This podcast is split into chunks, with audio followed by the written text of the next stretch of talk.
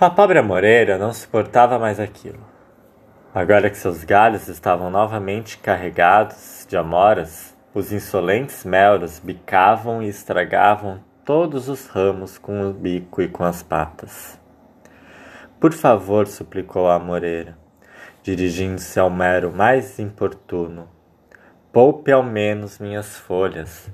Sei que vocês gostam muito dos meus frutos, que são seus preferidos. Porém, não me privem da sombra de minhas folhas, que me protegem contra os raios do sol.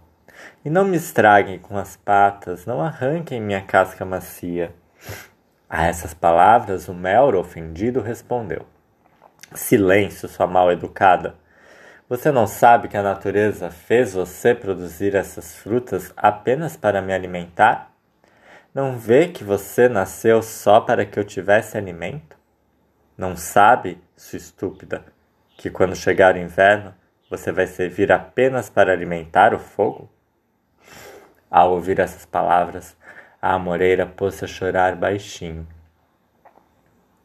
Algum tempo depois, o insolente Melro caiu numa armadilha preparada por um homem. A fim de construir uma gaiola para o pássaro, o homem cortou os galhos de uma sebe e coube à Moreira fornecer a madeira para as barras da gaiola. Oh, Melro, disse a Moreira, ainda estou aqui.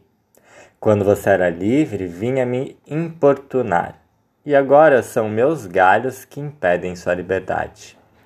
Ainda não fui consumida pelo fogo, como você disse que ia acontecer. Você não me viu queimada, mas eu estou vendo você prisioneiro.